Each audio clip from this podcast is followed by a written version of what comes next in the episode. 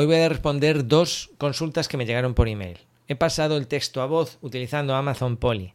Si tú tienes una consulta que hacerme, puedes enviarme un WhatsApp, un mensaje o en audio al 676-598979 o bien escribir a aparejadoriván.com.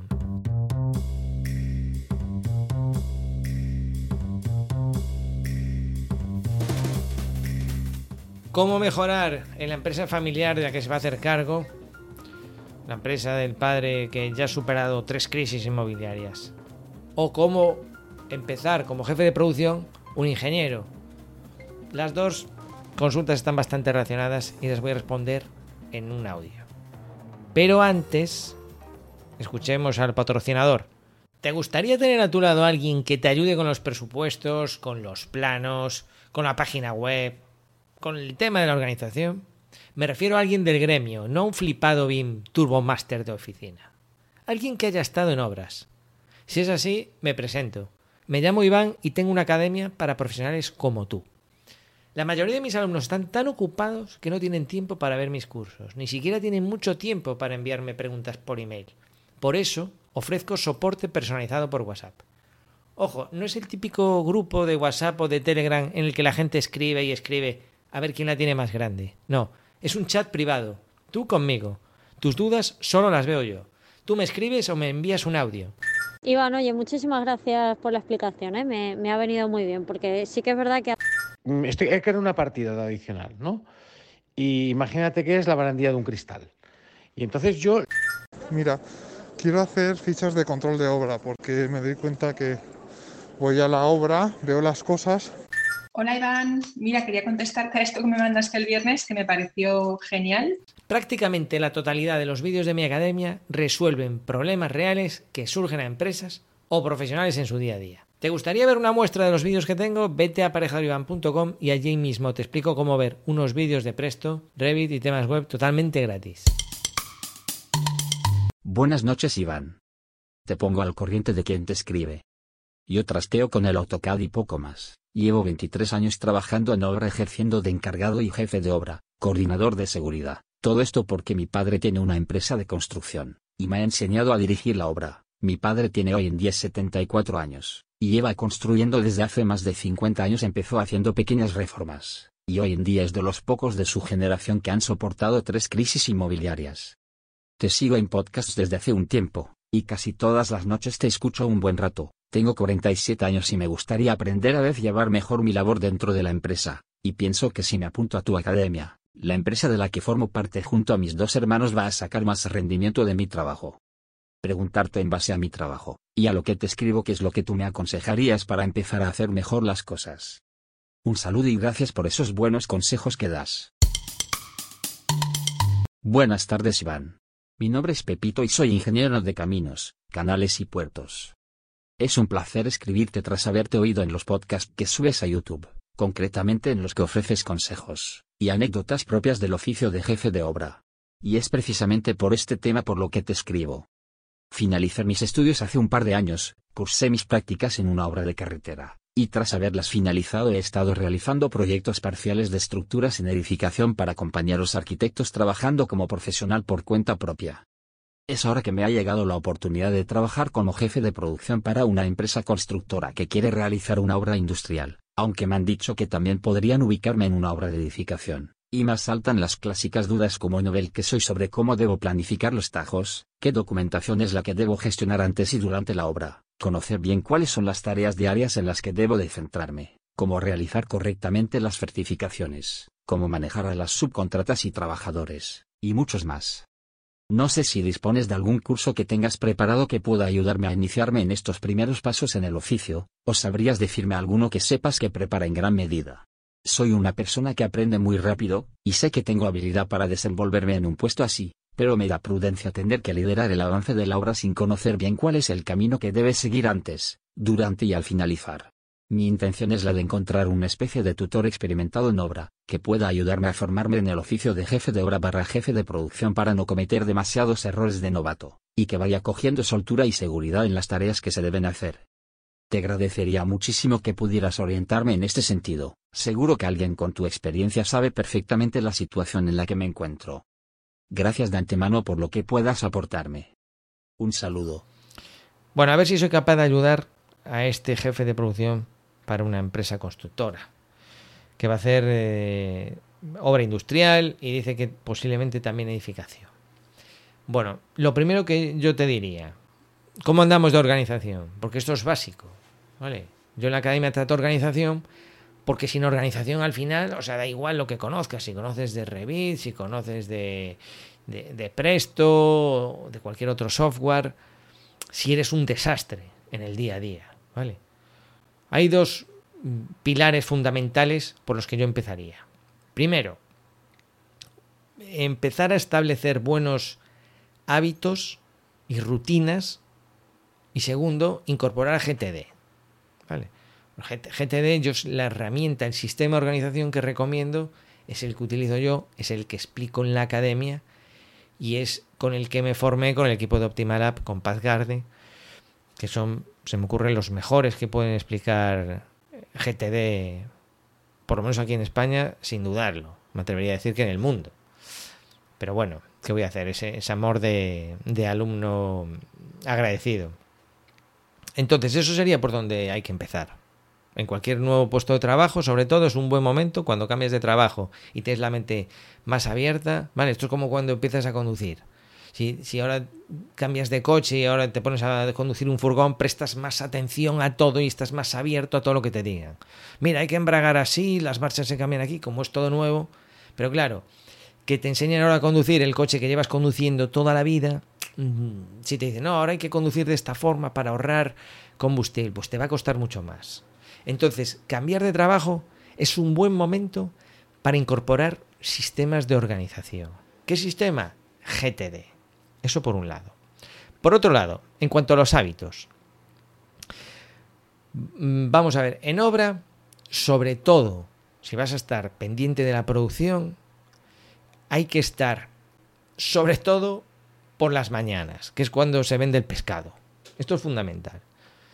Y entonces yo te diría, resérvate media hora antes de que se abran las puertas de la obra para ti, para un poco chequear, tomarte tu cafetito, ver, ver lo que tienes en tu sistema de organización y ver así un poco tu, en lo que te tienes que centrar ese mismo día, ¿no? Mirando la lista del calendario y mirando tu lista de siguientes acciones y lo que te has planteado un poco para esta semana, ¿vale? Esto está muy relacionado con GTD. Tú, al empezar la mañana, ¿qué tienes que mirar? Tienes que mirar el calendario, porque a lo mejor es día de, de hormigonado, ¿vale? Puede haber tareas ahí de calendario o hay una visita de la dirección facultativa, bueno, pues lo que sea que tú tengas ahí estipulado en tu calendario. Y por otro lado, hay una lista de siguientes acciones que en obra eh, van a estar organizadas, otro paso de GTD, por contextos. Y los contextos también pueden ser personas. ¿Qué, qué, qué tareas tienes con el contexto, con la persona fontanero, con la persona electricista? ¿Vale? ¿Qué contexto tienes con eh, el área de responsabilidad de seguridad y salud? Bueno, eso es un área de responsabilidad, pero tú vas a tener una lista de siguientes acciones eh, de, de, ámbito temporal semanal.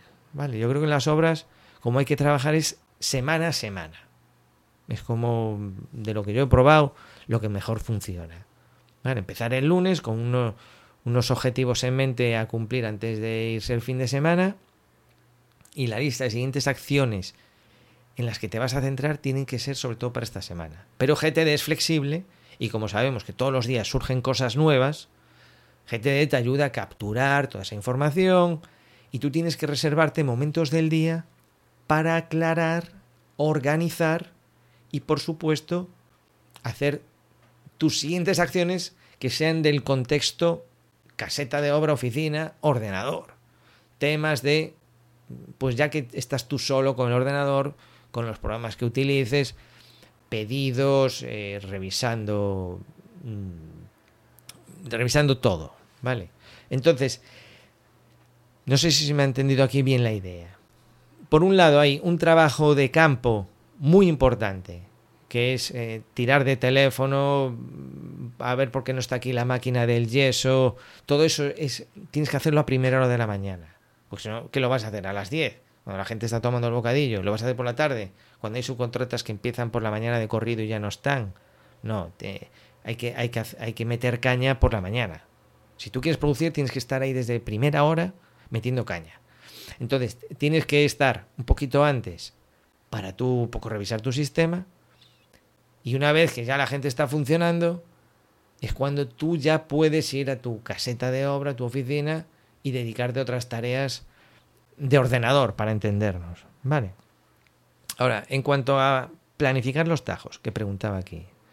Bueno, pues, a ver, mm, yo de, de, de obra industrial no tengo experiencia, pero al final yo lo que haría, tanto en obra industrial o en edificación, es de alguna manera visualizar lo que se va a hacer.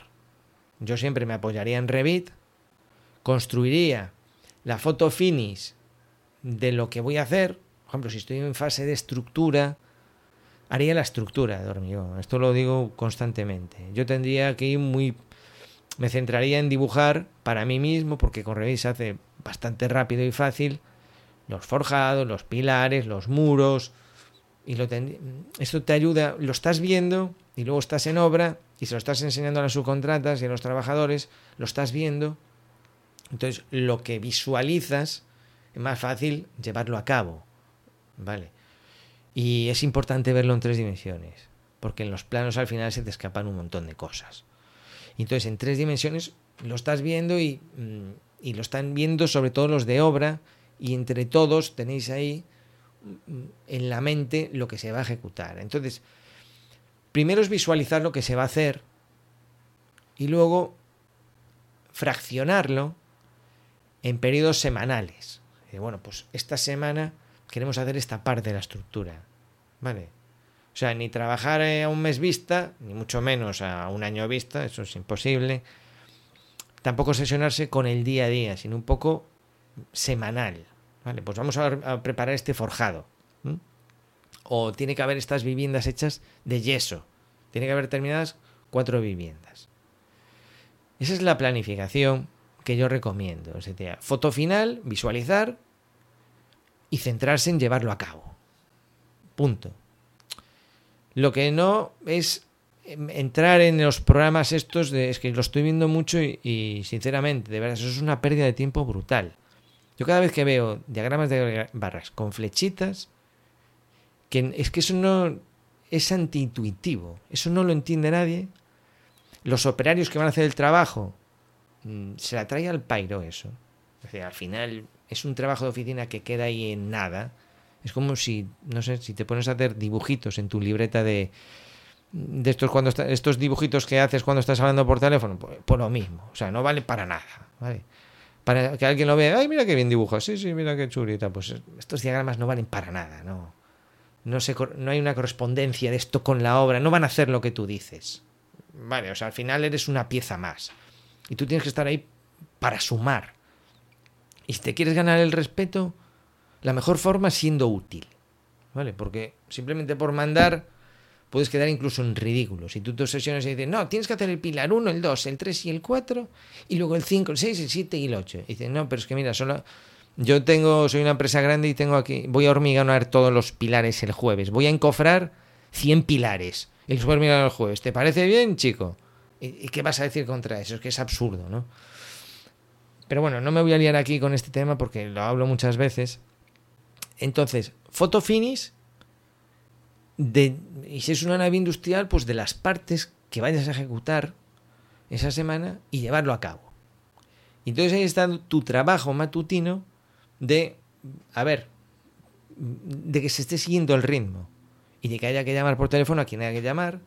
Entonces si el lunes está fallando la máquina del yeso, pues tú ya estás llamando, ya estás buscando a otra empresa de las que te había pasado presupuesto para que empiece ya.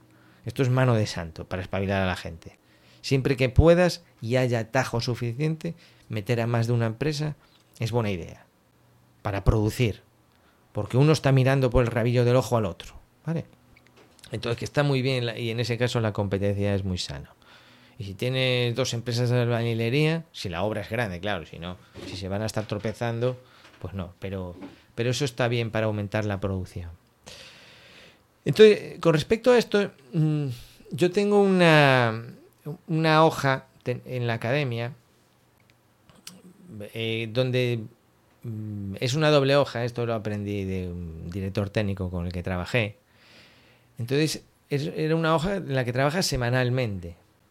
Por un lado tienes mm, el número de, viviendas, en este caso lo dividíamos por viviendas, que, que quieres ir terminando en función de los oficios, ¿vale? Y por otro lado tienes los oficios separados, o sea, no me voy a parar aquí a explicarlo en audio porque sería un poco complejo, pero que tengo un... Era un checklist que es, es muy útil, es una especie de checklist de, de, por ejemplo, centrémonos en el yeso, ¿no? Tú dices, vale, yo quiero hacer, o sea, por un lado, dices, yo quiero hacer cuatro viviendas de yeso a la semana. Vale. Pues es algo en lo que te, puedes centrar fácilmente. O sea, es lunes y dices, tiene que haber cuatro viviendas hechas de yeso esta semana. Entonces, mm, si el lunes no se ha hecho ninguna, ya ves que vas mal. ¿no? O sea, no necesitas mucha más historia. Y si el, y si el martes todavía lleva media vivienda, ya ves que más mal, ¿vale? No pasa nada, porque siempre ya te digo, puedes eh, llamar a más empresas, puedes eh, decirle que traigan más máquinas, puedes tomar soluciones muy rápidamente, mientras que mirando un diagrama así de, relaciones y tal es todo mucho más complejo. Entonces tú puedes simplificarlo y, y- chequear rápidamente. A ver, eh, electricidad, yeso, albañilería, ¿vale? Y por otro lado, tienes una tabla en la que tienes en cada vivienda ordenados los tajos uno tras otro. Y en esa tabla, es decir, son dos tablas. Por una te dice las viviendas, porque en este caso estoy hablando de un edificio y lo dividimos en su elemento mínimo, no estaría en las zonas comunes, ¿no? Pero que son las viviendas. Y en una obra industrial, pues hay que verle cómo le damos la forma a esto, ¿no? Pues a lo mejor son por tramos, por zonas, hay que ver qué tipo de obra industrial es, ¿no? Pero yo te hablo de la edificación. Por un lado ves cuántas viviendas tienes que hacer de cada uno de los tajos y por otro lado se analiza la vivi- la vivienda por vivienda los tajos que hay que hacer en cada una de ellas. En todas las viviendas va a haber que hacer electricidad, eh, fontanería, la albañilería, las rozas, eh, los recrecidos, eh, los alicatados, pinturas, falsotechos. y- Y eso sigue un orden. Un orden.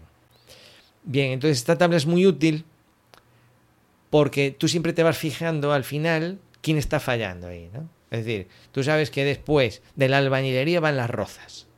Entonces, cuando tú tienes marcado que en una vivienda está terminada la albañilería, pues es muy fácil de- decir, eh, ¿qué pasa aquí? Te salta la alarma. Es decir, oye, en esta vivienda, ¿por qué no está el de las rozas? Ah, no, porque sí, sí, ya viene ahora, tal, ya empieza, no sé qué. En esta vivienda, ¿por qué no está el pintor? En esa vivienda, ¿por qué no se está dando yeso?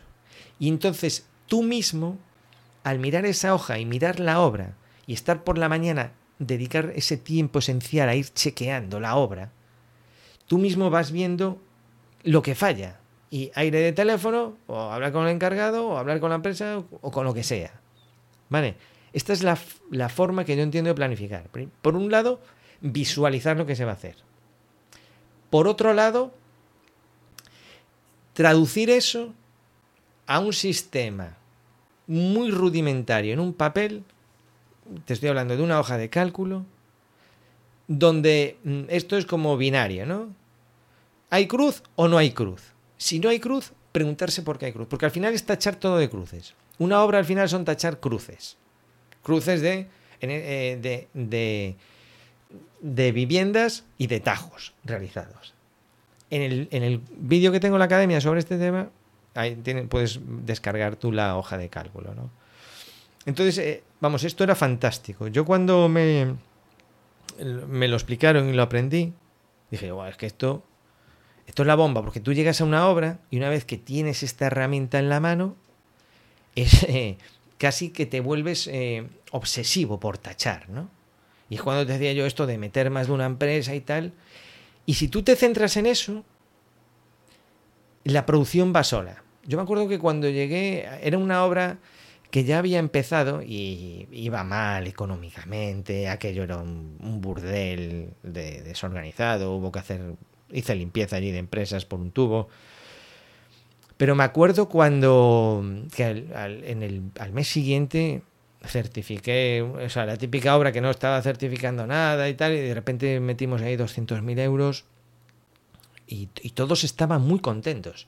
La dirección facultativa, la propiedad, ¿sabes? Pero certificar de verdad, no con basuras de, de- de- de acopios o cuando certifican un 0,2% porque ya empezaron un poquito ahí, ¿sabes? Payasadas. Eso es como cuando certifican la pintura porque han dado la primera mano, ¿sabes? Pero, eh, o sea, no, no. Ahí se, certificaba porque, porque se acababa el yeso de la vivienda. Y se acababa y no se dejaban rem- remates atrás. Bien, pues cuando tú tienes esta herramienta de ir marcando crucecitas, bueno, todo mucho más sencillo. Eh, eh, Esto en cuanto a la planificación. En cuanto al tema de la documentación, que me dice aquí documentación que, que hay que gestionar. Bueno, pues, eh, esto ya es un tema burocrático que ya depende aquí de, de lo que pida la empresa, ¿sabes? Eh, a las subcontratas y tal. Pero yo aquí sin duda usaría la herramienta de Adobe, Adobe Acrobat. Vale, esto lo recomiendo yo en la academia.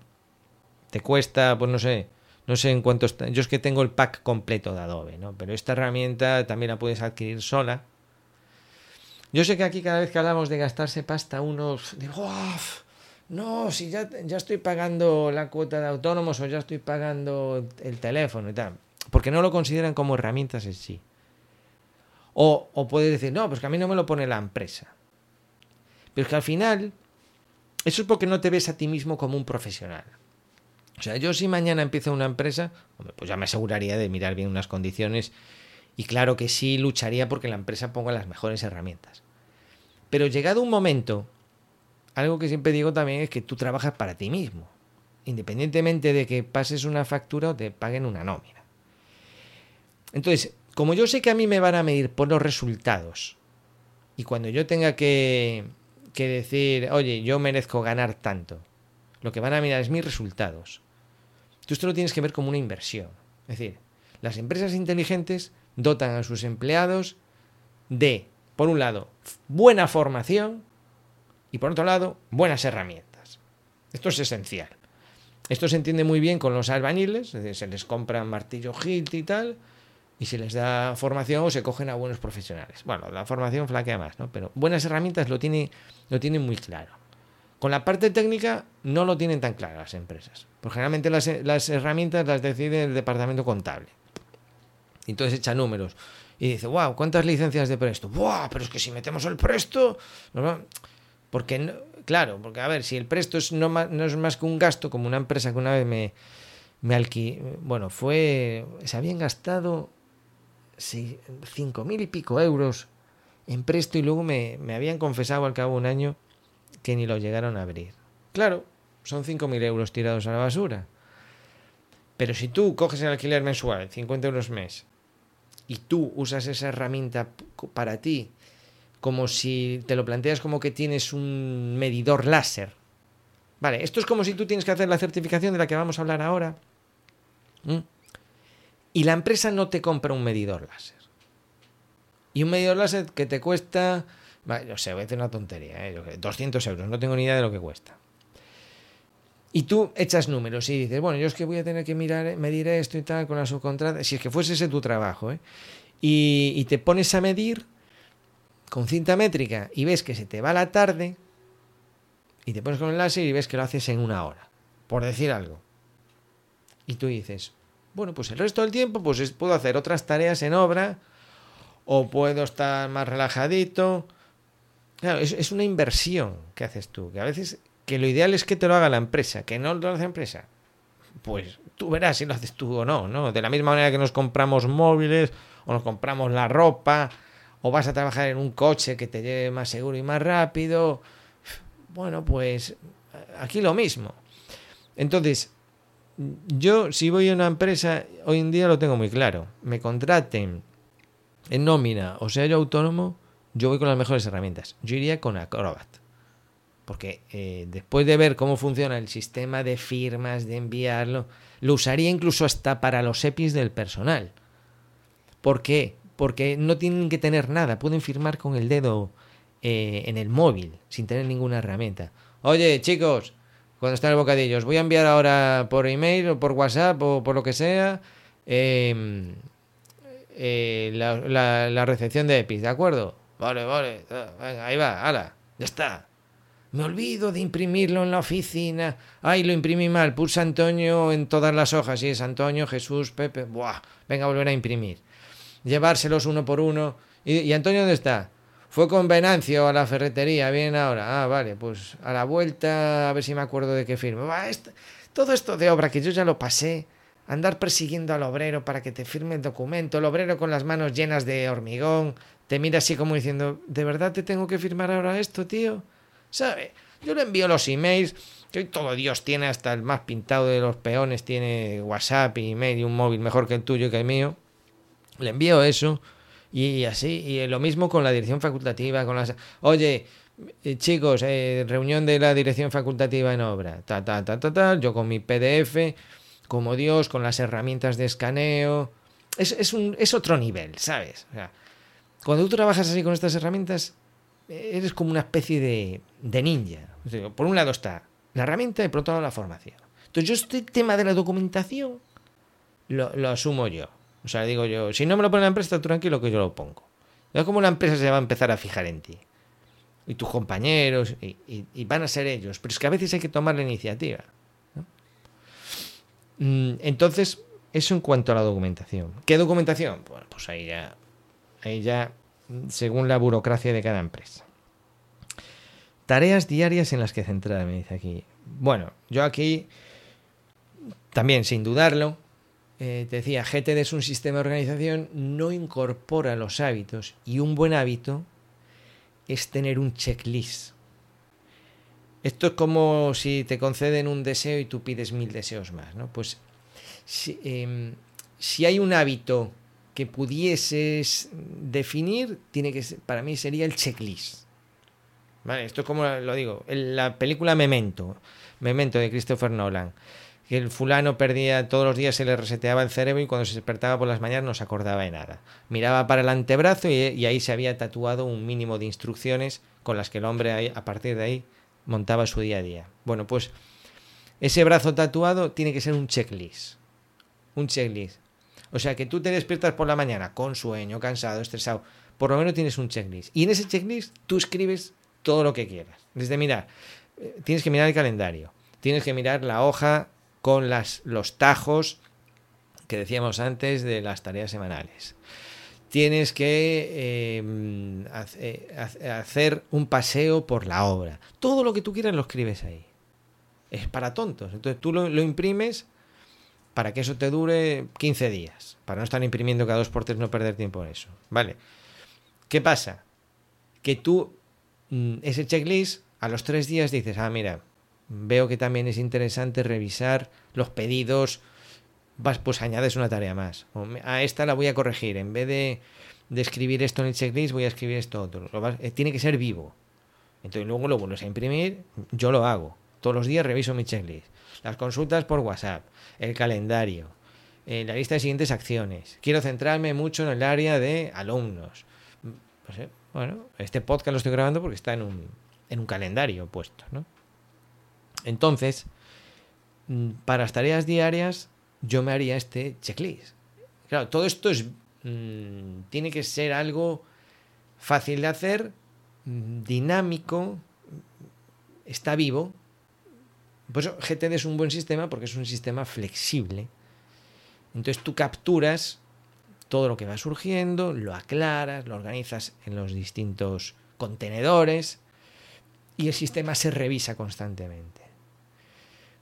Los hábitos no están dentro de GTD, los hábitos los pones tú. Un buen hábito que yo te recomiendo es el checklist diario. Y en ese checklist diario tú pones lo que es importante para ti. Que a lo mejor mañana ¿Lo quieres cambiar? Pues lo modificas un poquito. ¿Vale? Entonces con esto vas al fin del mundo. En cuanto a lo que es el tema de organización, planificar, ¿vale?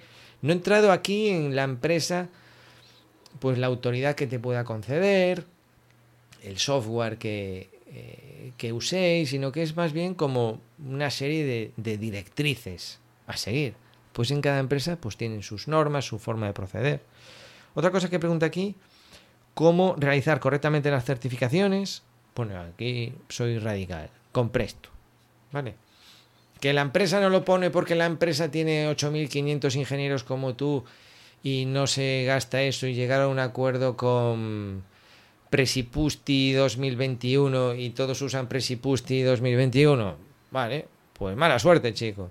En mi empresa una vez se les dio por comprar el Preime y aquello era infumable. Entonces, pues ya ves, que tú quieres terminar a toda leche, lo mismo que te decía antes, pues te coges un presto con gestión. Lo ideal, que te lo ponga la empresa.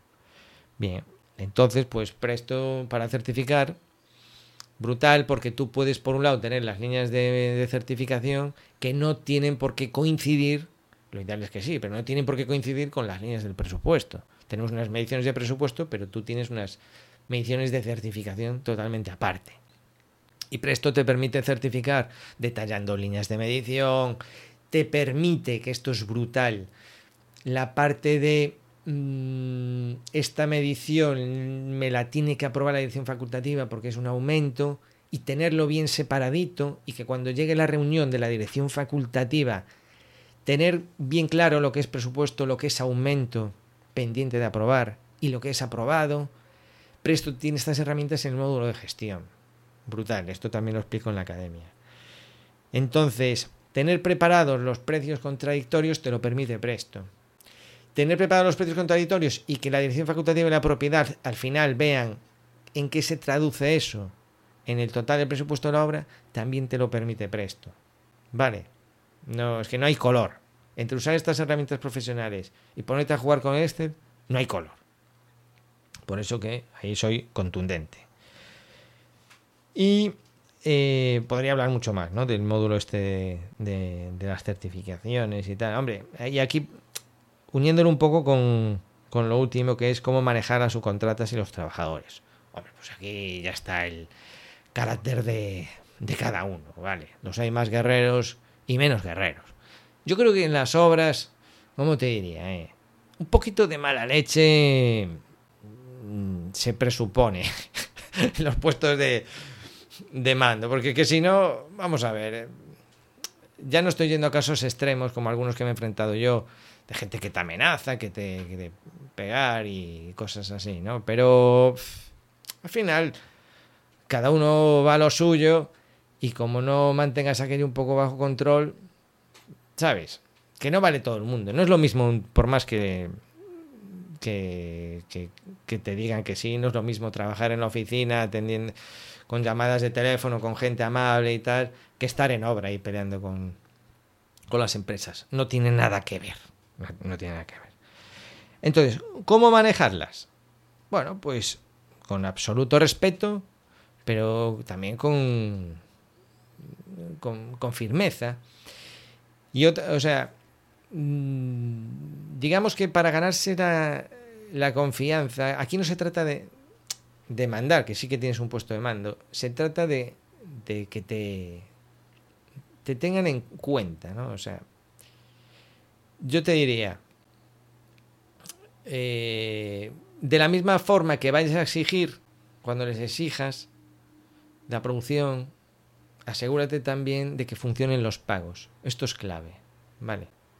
Porque yo me pongo en el pellejo de una subcontrata que voy a hacer allí la electricidad o la fontanería, ¿no? y me, y me esfuerzo por hacer el trabajo bien, por hacer caso al jefe de producción, mm, por mantener los tajos limpios, por hacer todo lo que me, me piden. Y luego la empresa, el pago, en vez de venir el día 25, que yo me había hecho la idea de venir el 25, me llega el día 7 del mes siguiente y para eso he tenido que hacer no sé cuántas llamadas, enviar no sé cuántos papeles y tal, me vengo abajo. Bueno, no es que me venga abajo, yo le monto un pollo allí que se enteran. Pero eh, cuando alguien está pensando en el dinero, no está trabajando bien. Eso es fundamental. Entonces, pasa también en las empresas grandes que se sectoriza mucho este tema. Y un poco los jefes de obra se lavan las manos. Ah, sí, esto es el departamento contable y tal. Y entonces ahí lo que pasa es que vas a perder autoridad totalmente. Es decir, te van a puentear. Y te van a decir cosas del tipo, sí, tú mucho pedir, pero tu empresa no paga. Cosas de esas, ¿no? Entonces, es responsabilidad tuya eh, asegurarte de que esto funciona. Porque una cosa va unida a la otra. Me da igual que no sea tu tarea, pero algo que yo he preguntado también cuando me contrataron una empresa es, oye, ¿cómo funcionan los pagos? Porque la cara la voy a dar yo. Entonces, si tú vas a estar dando la cara en la obra, pero por detrás los de contabilidad que no los ven en obra hacen lo que mejor les conviene, va a haber un conflicto. O sea, si hay unas condiciones, digamos, muy desfavorables en cuanto al pago, es importante que lo conozcas, que lo conozcan las empresas, si es tu trabajo contratarlas, que seas consciente de todo eso. Y que si les paga a 180 días, bueno, pues y está así estipulado y todos están de acuerdo, pues estupendo. O sea, si la subcontrata está de acuerdo, tu empresa está de acuerdo, pues, pues ya está. Pero que se cumpla eso, ¿no? Eh, pero en empresas más pequeñas, mm, que es todo mm, un poco así más flexible y tal, pues tienes que asegurarte de que se, se cumplan con los pagos, porque si no... Entonces, exigir, pero también hay, hay que cuidar. Y luego, mm, yo veo muy importante cuidar la limpieza, el orden, o sea, las normas de la obra, ¿sabes? Que no sea que haya un burdel, lo veo importante, porque eso al final es un, un reflejo de lo que es la, empresa así. O sea, yo no consigo un buen profesional que tenga todo tirado de escombro. No es buen profesional. O sea, no, no, no puede ser una, un albañil que alicate y tal. No es buen albañil si deja todo hecho un Cristo. O sea, no, está todo unido. ¿Mm? Y, la, y las subcontratas, ojo con los remates. Esto también fundamental, ¿vale? A veces quieren correr mucho tirar mucho, mucho metro, yo que sé, en el caso del yeso, en el caso de los alicatados, pero luego te dejan muchos rematitos y luego para terminar esos rematitos te las ves negras. Entonces, ojo con ellas. Creo que tengo por ahí también un tema de un podcast dedicado a las, a las subcontratas. Y ya para terminar, eh, en cuanto a las mediciones, pues este también es un punto que, que, tienes que, que, organizar bien, si es que es tu, tu tarea, la de certificar, la de medir, la de preparar las mediciones de las subcontratas. A mí me gustaba medir con ellos y si no medía yo, pues que, que mida alguien de, de, confianza de la empresa, un capataz, ¿vale? O tú las primeras veces y luego lo vas delegando un poco para ver. Está bien ir a medir la primera vez porque así ves cómo mide, ¿vale? Yo siempre lo cuento una vez que fui a medir con uno que, que colocaba pladur y que sacaba de un pilar te sacaba 5 metros cuadrados como nada, ¿no?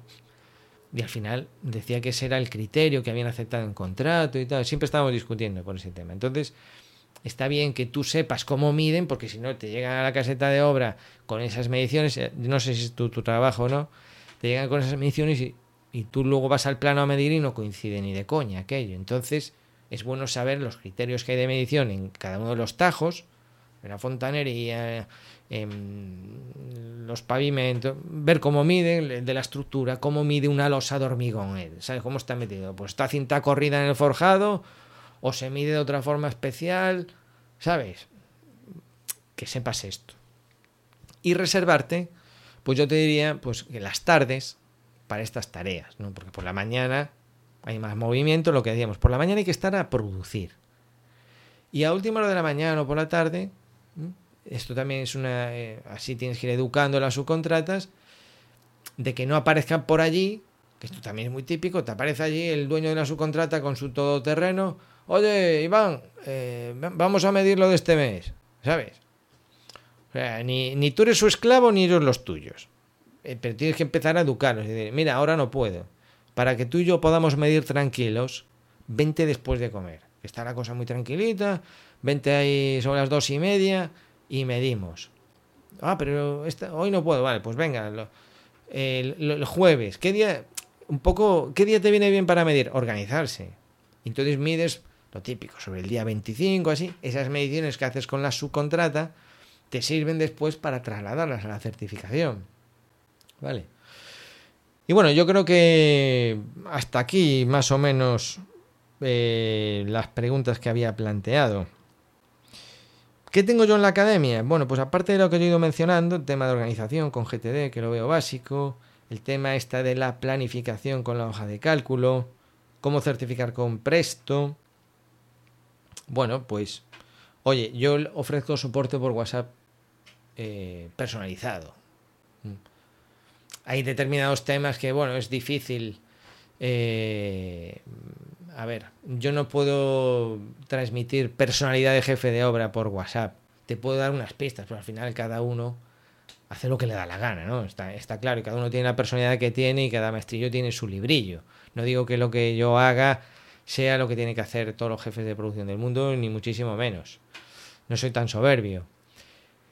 Pero yo puedo dar indicaciones, es decir, yo escucho a mis alumnos cuando me dicen, oye, va, pues mira, tengo, estoy en la empresa y tal, oye, ¿tú cómo harías para hacer los pedidos de obra? O sea, muchas consultas son particulares y luego se transforman en un vídeo pues, ah, pues mira, este es un tema interesante que puede interesar a más alumnos. Y creo un vídeo resolviendo esta consulta en particular.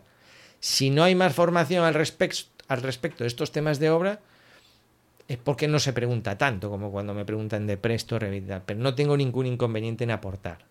Es decir, hay formación que no la pongo porque no sé hasta qué punto puede interesar a los alumnos, pero si alguien me pregunta algo de, lo que estoy comentando aquí, entrar en más en detalle, no tengo ningún inconveniente en, crearla o enviar unos audios. O sea, este audio perfectamente lo podría, podría ser un audio dentro de la academia, para que me entiendas. Bueno, pues eh, hasta aquí el podcast de esta semana. Gracias por escuchar. Si tú tienes cualquier otra duda, eh, pues me envías un mensaje. Ahora tengo un WhatsApp público, no me sé el número de memoria, pero tienes ahí a la vista en la página web. Me puedes enviar un mensaje o un audio y estaré encantado de responder a tu pregunta. Te recuerdo que en aparjadorivan.com tienes toda esta formación que trata temas de los planos en 3D, con Revit, los presupuestos, con Presto, tema de aparecer en Google con tu página web, incluso aunque seas asalariado, porque puedes ir creando ahí tu página de profesional, ¿vale? Cuando empiezan a ver cómo te manejas con el Adobe Acrobat, cómo certificas con Presto, cómo haces tu producción, que haces, certificas miles de euros como churros, ¿vale? Y se empiecen a fijar en ti, tienes que poder enseñarte ahí en una página web como Dios manda, ¿no? Pues eso también lo explico en la academia. Y organización, GTD. GTD, yo no soy experto, pero soy alumno aventajado. Me formé con Paz Garde del equipo de Optimal App. Pues nada, venga, nos escuchamos. A ver si la próxima semana. Un saludo. Rápido, seguro y elegante. James Bond, no, el nuevo Presto. Rápido porque su nueva arquitectura interna permite moverte por grandes listados de precios casi instantáneamente. Seguro, porque no volverás a enviar un presupuesto con errores por haber sumado mal las casillas en una hoja de cálculo. Elegante, porque con su completo listado de informes diseñados con buen gusto, solo tendrás que darle a imprimir y obtendrás un presupuesto con aspecto profesional. En aparejadorivan.com puedes contratar el nuevo Presto y el resto de módulos, planificación, gestión del proyecto, contratación, facturación, cost-it, informes, y llevarte casi regalado un curso para que en menos de una tarde sepas hacer presupuestos. Plazo de entrega de uno a dos días laborables.